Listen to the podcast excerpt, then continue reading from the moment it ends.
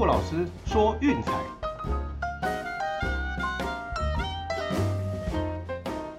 看球赛买运彩，老师教你前往拿白。大家好，我是骆老师啊，欢迎回到我们骆老师说运彩的节目。昨天的预测呢，一共是四过三啊，这还相当不错啦。那欧洲国家杯的部分是一胜两败，累计战绩是三胜五败两和。呃，我还在强跟大家强调一次哈，国际赛尤其不适合运彩投资。好，记得这点，真的。九九碰头一次，那个资讯量啊、历史记录，通通仅供参考。好，那当然我们还是会讲啊，因为毕竟就是要让大家看球赛的时候有参与感，有那个乐趣。好，那像我个人啦，就是呃，就是投注的金额大概是嗯那些例行赛的一半或以下。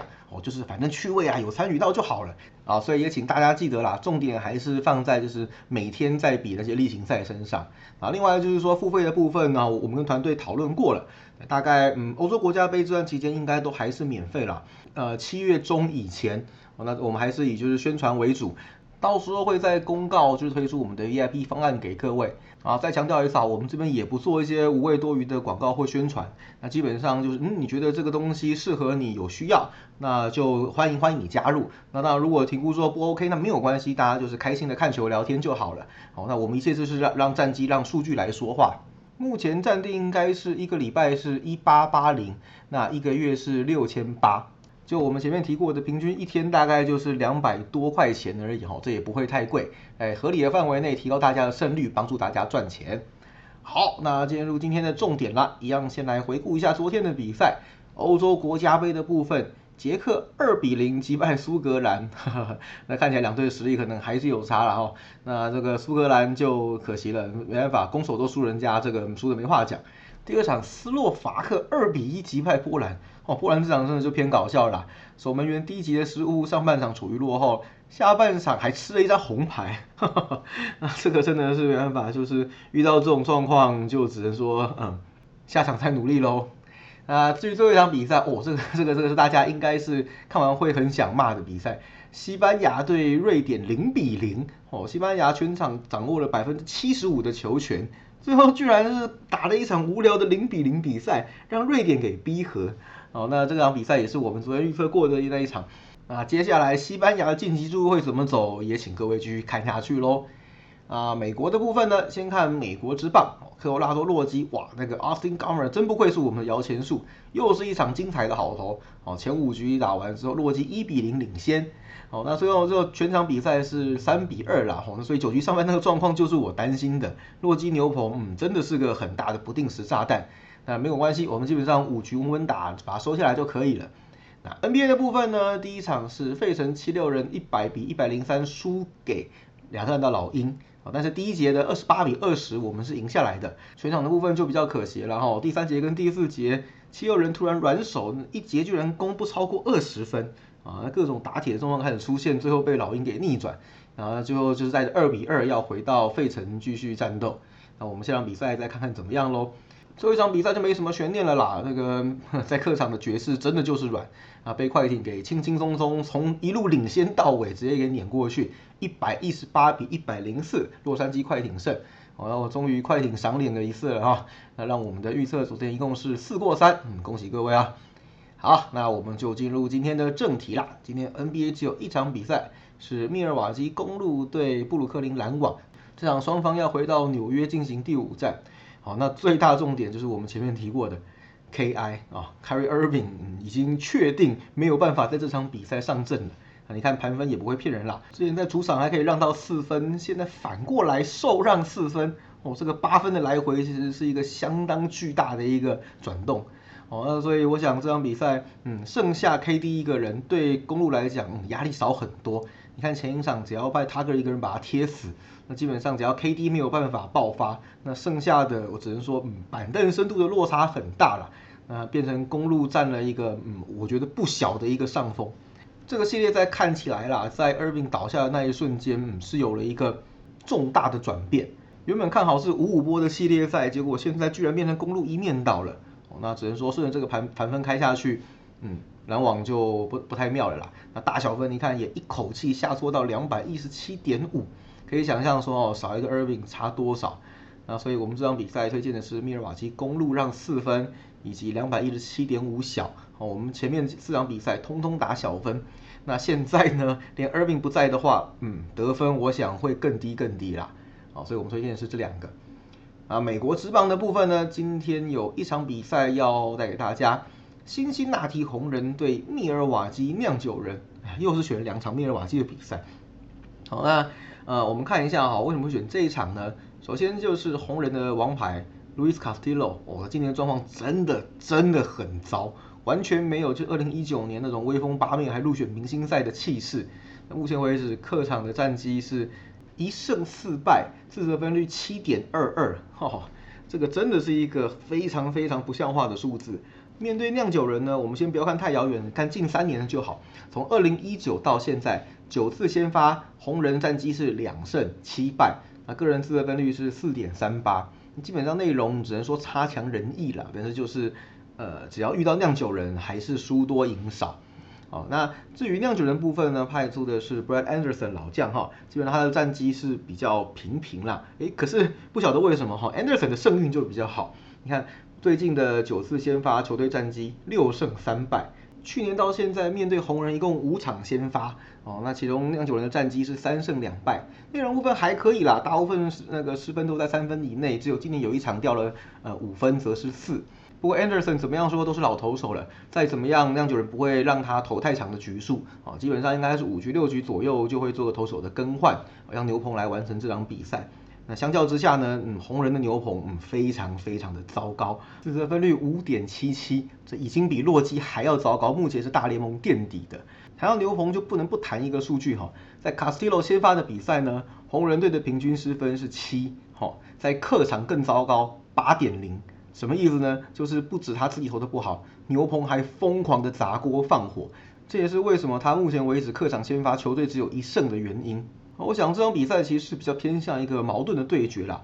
再怎么样，红人都有火力上的优势，尤其上礼拜周一巴走回来的时候，嗯，状况看起来也还不错啊。反而是红人这边除了 Lorenzo k a n 跟那个 Colton Wong 还在躺之外，呃，上个礼拜又丢了一个 Travis Shaw 进去，基本上整体的攻击火力是红人大好。那酿酒人要赢的话，哎，真的要靠他们比较优势的投手战力。那我们看了，就是这场比赛，嗯，不排除就是会比较早动用到后援部队上场。哦，那酿酒人应该比较有机会在比赛中后半段，然后来分出一个胜负。那两队的近况基本上都差不多啦，虽然说账面上战绩都很好，我们前一轮也提过，不过嗯，都在洗弱队。但也不能否认状况真的是 OK，至少弱队吃得下来这样子。好，那所以因此开这样子几乎是 PK 盘，我想是合情合理的。好，但是我们这边依然是比较看好酿酒人能够赢得这场比赛，所以我们的推荐是酿酒人独赢。好，最后的最后，镜头又要回到欧洲了，一场比赛，匈牙利对葡萄牙。哼，我们还是一样建议哈，比赛尽可能挑冷门一点的来投注。所以这场比赛，我认为是比德国对法国那场万众瞩目的世纪对决还要好。好，那我们先来看一下匈牙利跟葡萄牙这场比赛的重点有什么。匈牙利我们在那个专题的时候有介绍过哈，这支球队最大的缺点就是呵。你居然好死不死抽到跟三个冠军同一组，那这个实在是没得打。而且他们那个二十岁的中场小将索博斯莱这场比赛也是确定没有办法上场的。好，简单介绍一下，他刚从萨尔斯堡红牛转到 RB 莱比锡，是球队正中中场非常重要的一个大将，也是就是联赛成绩最高的球员。那我们也简单看一下，好，仅供参考的资讯给大家看球的时候娱乐一下啊。历史上匈牙利从来没赢过葡萄牙，啊，两队有过五次交手。那在二零一七年世界杯资格赛的时候，葡萄牙是以一比零跟三比零击败匈牙利。那在二零一六欧洲国家杯两队踢三比三已经是最好的一次了。二零零九年世界杯的外围赛一样，就是葡萄牙三比零、一比零击败匈牙利。那再往前哦，这个就要考古了。一九六六年的世界杯还是葡萄牙赢三比一啊。那基本上从各个角度来看，看起来这场比赛应该都是匈牙利会被修理啦。哦，那我们就看 C 罗能不能在这场比赛，嗯，带着球队哦，先拿下个好彩头。我们这场比赛推荐的是葡萄牙让一球一球半，也就是两球都赢，一球输一半哈。啊，最后一场大家最关键也是我个人非常想看的一场比赛。法国对德国，哦，真的是死亡之组这个呃冠军候补，在第一场比赛就要正面交锋，哇，真的是熬夜都要看起来。这个其实明天早上有事啊，我不知道能不能顶到那个时候。好，Anyway，这场比赛我觉得重点要什么呢？嗯，其实德国队你知道啊，身为德国迷我也觉得很不好意思啊，啊，这两年多来能输的东西全输了。好，在世界杯输给韩国，哦，破天荒。欧足联零比六惨败给西班牙，破纪录。然后最后就是在世界杯外围赛一比二输给北马其顿，哦我的天哪！能输的比赛德国基本上全输了啦，也难怪之前那个德国国内的声反弹声量会这么大。哦，不过是现在呢，我想应该也是有注意到，就是嗯，年轻的球员可能有点青不接黄啦，所以把今年在联赛表现还不错的那个 Thomas Muller 跟 Matt Hummels 给招回来，来看看说能带给球队怎么样的一个新气象。好，那我想这场比赛虽然账面上挂的是法国主场啦，不过由于这次欧洲国家杯是由多国联办的，那事实上这次的场地是在德国的安联球场所举行。哦，不要忘记了，安联球场就是拜仁慕尼黑的主场啊。我在四年前的时候也去那边造访过，嗯，真的是一个很棒的地方。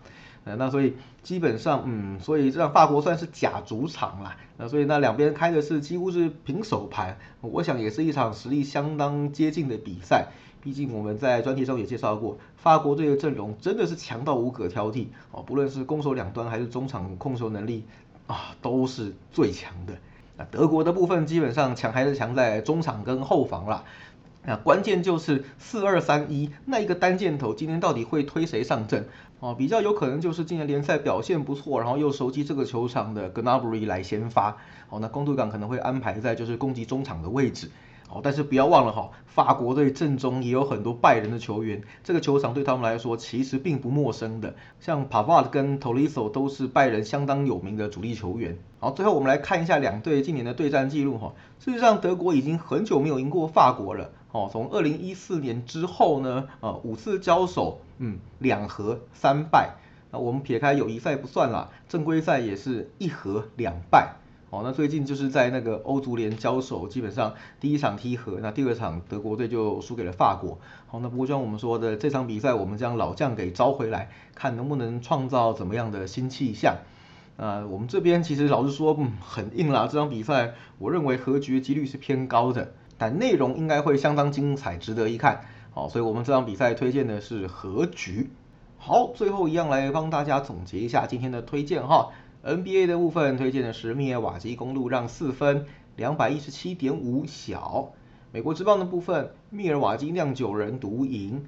欧洲国家杯第一场，葡萄牙让一球一球半。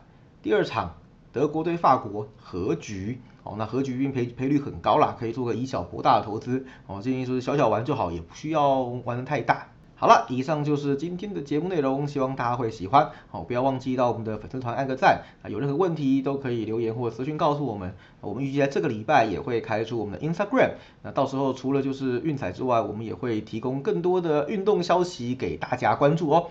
啊，我是陆老师，我们明天见，拜拜。